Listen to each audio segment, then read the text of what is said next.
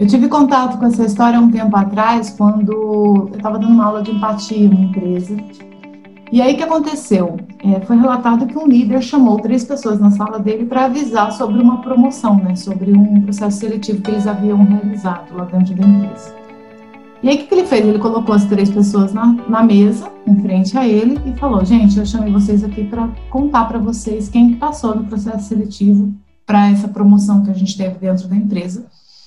E eu queria dizer para vocês que foi o João. Estavam sentados na frente desse líder, o João, o Mário e a Joana. O Mário olhou para o João com uma cara um pouco estranha logo depois que isso aconteceu. A Joana deu parabéns, falou: pô, parabéns, João, né? Porque você passou no processo seletivo e tal. E ela parecia tranquila, mas o Mário parecia consternado. De repente, ele olhou para o líder e falou: Eu não concordo. Quais foram os critérios para que o João fosse promovido e eu não? Estou muito mais tempo na empresa do que ele. Não faz o menor sentido para mim que ele tenha ganho essa promoção. Aí o líder virou para os três, né, e falou assim: olha. Eu acho que aqui não é hora da gente ter esse tipo de discussão. Eu acho que tá, o processo estava claro para todos vocês, inclusive para você, Mário. E aqui não é o momento de conversar sobre isso. Aí o Mário ficou possesso, falou: não, como assim que não é momento? Você está me falando que o João passou na promoção. E eu não passei. Só que eu estou mais tempo na empresa, eu sei mais do que ele, e eu quero entender quais foram os critérios adotados para conseguir essa promoção. Porque eu não concordo com o que aconteceu aqui agora. Aí o líder foi ficando vermelho, olhou para os três e falou assim: Gente, eu acho melhor a gente não continuar essa conversa aqui agora. É, João, parabéns por sua promoção. É, e eu agradeço a presença dos três. Mário, depois a gente conversa. E essa, esse foi o desfecho dessa história. E, e eu queria conversar com você, Ed, hoje sobre quais são as questões que estão por trás dessa conversa, né? Por que, que essa conversa gerou tanto desconforto e são coisas que podem acontecer com a gente a qualquer momento, né? A gente falar coisas que deixem as pessoas indignadas ou nervosas na nossa frente, gerem um conflito. Mas é sempre uma questão de comunicação, né? Sempre uma questão que a gente pode conversar e que a gente pode melhorar por meio de diretrizes da comunicação. E eu posso ver nessa conversa várias delas, né? Vários problemas que ocorreram em função da falta dessas diretrizes. Como é que você pode começar essa discussão? É, primeiro duas posturas. É, primeiro a postura de líder, né? Depois, depois a comunicação em si mesmo, né? Do jeito de abordar. Mas é, como líder dá para perceber que é um é um modelo bem simplista, né? Uma coisa bem. Eu gosto de falar muito. Eu, gosto muito de usar a palavra reducionista. É reduzir ao máximo qualquer cenário, qualquer ambiente, e você passa a mensagem que foi pré-determinada e, e ponto final, né? Foi, foi a postura dele, né? Ou seja, qual foi o fato? O fato é que escolheu-se A, ponto final, né? Os, se escolheu A é uma coisa que está na cabeça dele ou de, de um grupo. É, é, Ignora-se completamente, né? Que a função do líder é deixar, deixar um grupo sempre da maneira mais é, transparente, né? Para que as pessoas percebam quais são, inclusive, as diretrizes que o próprio líder adota nas escolhas, né? Então, falando de liderança, que tipo de consequência que isso tem? Você já deixa todo um grupo abalado, você deixa um grupo que não sabe para que caminho vai, porque não fica claro quais foram os critérios para qualquer coisa, né? Imagine se esse líder tem esse tipo de postura e a qualquer momento, quando ele fala qualquer coisa, ele simplesmente fala do ponto de vista dele, como que foi construída aquela opinião. É, imagine na sequência o dia a dia como que ficaria, né? Que interessante que é, né? Eu, eu chego para exercer meu trabalho, tenho um líder e eu não tenho a menor ideia quais são as referências que esse líder adota, quais são as, os princípios que ele adota. E imagine se esse cenário se repete constantemente e em cada tipo de situação esse líder adota uma postura e nenhuma delas vai sendo vai tendo um modelo, um padrão. Ou então o padrão é este aqui. Qual que é este padrão? O que ele acha, ele acha, ele fala, ele coloca de uma maneira que nunca é dialogada, né? Não é nem para ser percebido, nem para ser construído nada. Óbvio que o clima fica horrível. O que é interessante nesses cenários é que depois nunca o líder entende por que, que o clima fica horrível. Ou seja, ele acha que está fazendo de uma maneira mais mais clara possível, que ele está trazendo. É, ele está sendo claro e objetivo, né? Não é assim que fala para a gente ser? Sim. Então, ó, é isto, ponto final, e esquece consequências, esquece que do lado de lá tem pessoas que vão pensar, vão refletir, vão construir modelos. Acho que isso é, uma, é muito interessante da gente falar, né? As pessoas vão criando modelos de trabalho e modelos em relação às pessoas. E quando acontece alguma coisa, a pessoa fala, nossa, que, que, modelo que essa figura adota? Ou então, depois de alguns cenários assim, o modelo é muito simples. Passo a notícia, passo a informação, do jeito que eu quero, ponto final e vamos adiante. Então, primeiro que, do ponto de vista da liderança, extremamente desaconselhável, porém muito comum, né? A gente vê muito esse tipo de, de modelo, de novo, né? O modelo de fazer as coisas, né? No, fala sim, fala A, fala B, nunca traz nenhum tipo de, de preparo. Então, acho que quanto à liderança fica muito mais claro, fica muito fácil de entender porque que esses ambientes se tornam muito nocivos. Né? Tudo fica tóxico, tudo fica no ar. A pessoa nunca chega livre, ela chega com receio. É, e ao contrário disso seria, né, uma coisa que eu sempre, quando a gente está fazendo os projetos, a gente ajuda as pessoas a pensarem em modelos diferentes, né, porque esse modelo é um modelo diretivo, um modelo controlador, porque a partir do momento que você estabelece uma ordem daquilo que você está dizendo, você não dá margem para que as pessoas discutam ou analisem ou façam qualquer. Você não vai abrir o jogo, né, e colocar as cartas na mesa porque você não quer que ninguém analise nada porque palavra é uma ordem, né? Que é uma coisa mais ditadora do que essa.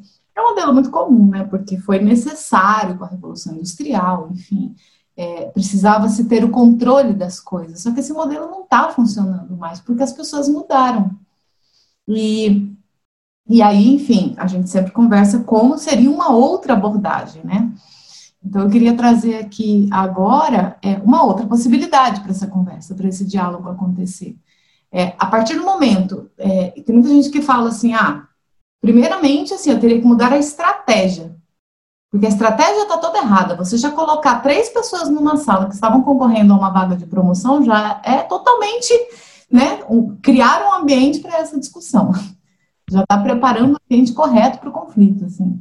Então, a primeira coisa que a gente tem que pensar no ambiente. Qual é o ambiente que eu vou preparar? Eu vou chamar os três juntos, né? Então, chamar cada um pode ser mais interessante, né? Falar com cada um especificamente sobre os problemas que ele teve, por que, que ele não conseguiu a promoção, quais foram os critérios adotados, enfim, trazer mais contexto, né? Trazer as razões pelas quais a pessoa foi escolhida de fato, mas isso individualmente. Então, essa criação do ambiente é uma coisa importante na comunicação. A segunda coisa que eu vejo é que, que é o que você falou, né? Ele foi simplório, ele foi reducionista, né? Eu falo três palavras ali e resolvo a coisa. Não pode ser assim. Tem que trazer um contexto, né? Tem que começar essa conversa com observação, né? Tudo que aconteceu e tudo que, for, que precisa ser dito para que a pessoa compreenda aquilo que se passou ali para que essa promoção fosse direcionada para uma determinada pessoa. Então, precisa entender quais foram os critérios adotados, de repente trazer um gráfico né, mostrando, ó, desses critérios aqui, você ficou com essas barras aqui, né, então faz um gráfico comparativo entre os candidatos, por exemplo, pode ser uma coisa interessante de se fazer, para a pessoa entender, inclusive, é, porque essa é uma empresa que sempre abre vagas para promoção, para a pessoa entender, inclusive, o que, que ela deve fazer para que na próxima ela seja aceita. Porque se ela inscreve, se inscreveu numa promoção, é porque ela quer subir de cargo dentro da própria empresa.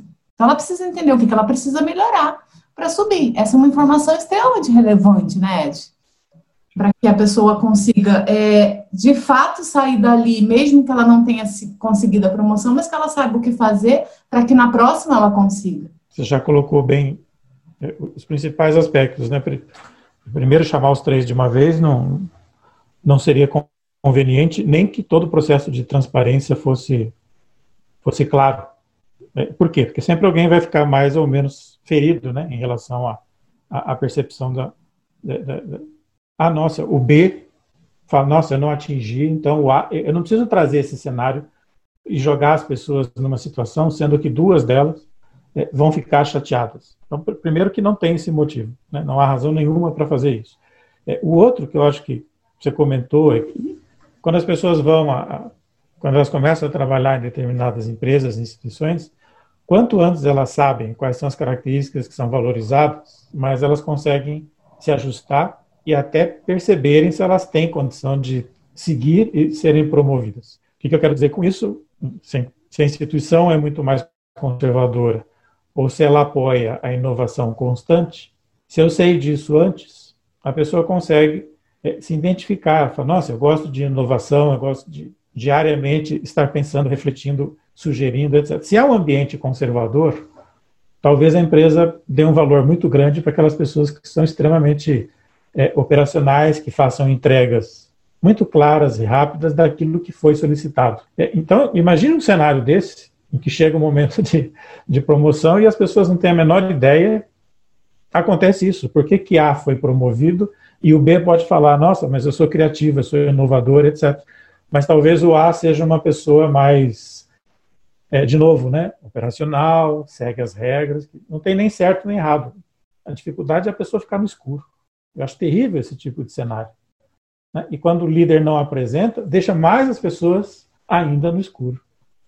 E uma questão também que é importante acrescentar nessa, nessa colocação que você fez é que eu preciso sempre, nesse tipo de conversa, principalmente, deixar um tempo para falar de sentimentos, necessidades, inclusive ouvir pedidos, né? É, se a pessoa não foi promovida, ela com certeza vai vai cair dentro dela esse sentimento de alguma maneira. É importante para o líder entender como é que você está se sentindo, né? Você tinha necessidade de ser promovida? Qual era a razão? Né? O que, que você estava precisando? Você se inscreveu nessa vaga por quê? Entender mais quais são as necessidades dessa pessoa, por quê? Porque, inclusive, o líder ele vai poder ajudar essa pessoa a se direcionar dentro da carreira dela, dentro dessa empresa. Então, deixar um tempo para se falar disso, além de trazer questões que são de observação, o cenário, ali, o contexto de como que foi a vaga, como que foi o processo seletivo, como que essa pessoa ficou, ainda falar sobre sentimentos e necessidades e também entender qual é o pedido dessa pessoa é, para dali para frente, né? Ela vai querer se inscrever. É, para o líder é interessante saber o que, que essa pessoa está buscando. Por quê? Porque ele, inclusive, vai conseguir se preparar para que, se essa pessoa sair daquela vaga, ele possa fazer um processo ali de, de já buscar uma pessoa para aquele lugar, enfim, para que ele possa preparar-se para possíveis mudanças que possam ocorrer. Então a gente vê aqui que uma comunicação mais clara ela ajuda em todos os aspectos, né? É, e um, isso me fez lembrar, já faz um certo tempo isso. Eu conheci uma instituição, era uma instituição grande. Ela, ela desenvolveu uma prática que eu achei muito interessante. Imagine que eu tenha 25, 30 liderados, né, que eu seja responsável por uma área X. E aqui eu estou falando de uma de uma escola grande, tá? não era nem indústria, nada assim, era uma escola mesmo. E ela, ela a ideia foi brilhante, assim, ela, ela tinha suas áreas, seus departamentos, professores, também toda a parte administrativa, pedagógica, e eles criaram uma pequena tabela com cinco cores diferentes, cinco bolinhas diferentes, que ia do, do, do branco, né, depois um amarelo, depois ia para um laranja, essa ideia mesmo, né, de cores mais leves, até chegar no, num laranja e num vermelho extremo. É, eles davam a possibilidade de que qualquer pessoa que chegasse na instituição pudesse colocar nesse quadro como que ela estava se sentindo naquele dia. É, é, era um, um sensômetro. Um, não sei qual era, eles tinham um termo para isso, mas a ideia era que eu, quando chegasse, eu olhasse esse quadro e identificasse, por exemplo, que o José é, é, 80% das pessoas estavam no verde, mas o José, o Pedro colocavam laranja e uma pessoa vermelha. Então, a pessoa não, não precisava chegar e falar. Ela só demonstrava e era aberto para qualquer pessoa. Achava isso, eu achei isso muito, muito interessante, assim, porque você não precisa ficar descobrindo por que fulano está com a cara fechada ou não. E o líder, se fosse pertinente, se fosse interessante, ele podia chegar para a pessoa e questionar. E, e, dava muito certo, porque às vezes a pessoa não, não chegava por conta própria, e aí ele identificava que, ah, tinha um familiar que estava na, né, na, na UTI, coisas do gênero. Ele criava, ele conseguiu criar um ambiente muito interessante, assim, só por causa de uma escolha de, de bolinhas. E ele pedia para todo mundo colocar, mesmo que todo mundo estivesse bem, não significa não colocar, mas coloque lá o verde. E ficava um quadro, ele tinha esse quadro semanal, mensal. E eu achei legal que a instituição fez isso em 10 áreas. E mudou muito o clima dentro da instituição por causa disso. Então, mas eu sendo líder não significa que ver você que está com a bolinha vermelha, eu poderia chegar até uma conclusão de não interferir e deixar a pessoa numa boa. Mas se eu tivesse que falar com ela, eu sabia que ela estava num período vermelho. Isso muda muito a forma de, de se relacionar. Eu acho que eu achei foi uma ideia que eu não vejo isso a todo instante. Mas foi é, uma. Eu acho que, no fim das contas, o que a gente busca sempre na nossa comunicação é esclarecer melhor é, a maneira como a gente está se sentindo, né? Porque é uma coisa que a gente nunca fez. E a comunicação nos ajuda muito nesse processo. É muito interessante isso, porque realmente as pessoas elas conseguem, né, de uma maneira não verbal, colocar ali um sentimento, que é uma coisa que a gente valoriza, deveria valorizar mais nas nossas relações, nas nossas comunicações, afinal nós vivemos de sentimentos, mas a gente passa a vida inteira tentando escondê-los, né? Sim, sim. Eu, eu, eu, lembro bem agora, as pessoas comentavam que se eu soubesse que fulano estava no vermelho, é, eu que seja, não sou o líder, tá, mas sou o colega, se eu não tenho muita intimidade com a pessoa, eu já sabia que eu não ia perturbá-la. Eu deixava ela no momento de resguardo. Se é alguém que já é conhecido, eu até posso, a pessoa chegaria até o outro com uma liberdade maior. Mas eu lembro que deu um resultado. Primeiro que a pessoa não falava qual era o sentimento nem qual era o motivo, era só uma, uma categoria de cor, no sentido de né, o extremo, a pessoa está muito mal e alguma coisa muito séria está acontecendo com ela ou no entorno dela. E para, para os, os coordenadores né, de área, inclusive estou falando de uma, de uma faculdade grande, teve muita valia porque até os professores entravam nisso, né, para identificar. Ah, a Joyce não deu uma aula boa hoje. Se eu sei que a Joyce tem um problema muito sério, que alguém está na UTI, enfim, coisas do gênero, eu não cobraria de você dar uma aula 100%, mas eu chegaria para você e falaria, você mesmo assim quer dar a aula hoje ou vamos substituir? Fica muito mais fácil, né? a pessoa se sente mais livre. E, e ela pode até não falar qual é o problema. É simplesmente o líder considerar que a pessoa não está bem mas se ela colocou num nível muito alto, de falar para ela simplesmente não faça hoje, fique resguardado, etc. E no final você ainda pode dar a possibilidade de, tipo, se você está precisando conversar, né? Você está precisando sair hoje para resolver algum problema que você está tendo, você quer se abrir de alguma forma, né? Então você abre várias possibilidades, né? Do, da empatia silenciosa, mas também da empatia da escuta, que é Sim. é uma coisa que é tão importante e que a gente vem trabalhando é, ao longo dos nossos projetos aqui, mas que ainda é tão difícil para o ser humano. É. E, e, mesmo que a pessoa não queira adotar um sistema assim tão, tão oficial, mas a, a, a prática disso diária, né? De a pessoa simplesmente fazer um comentário, ou de o, o coordenador, o líder, levar em consideração que não, não tem uma máquina ali que faz o processamento diário da mesma, das mesmas coisas. Seja de um jeito ou de outro, né? Caso que a gente contou aqui, está errado em todos os aspectos. Como líder, como forma de comunicação, é possível fazer mil vezes melhor qualquer ato.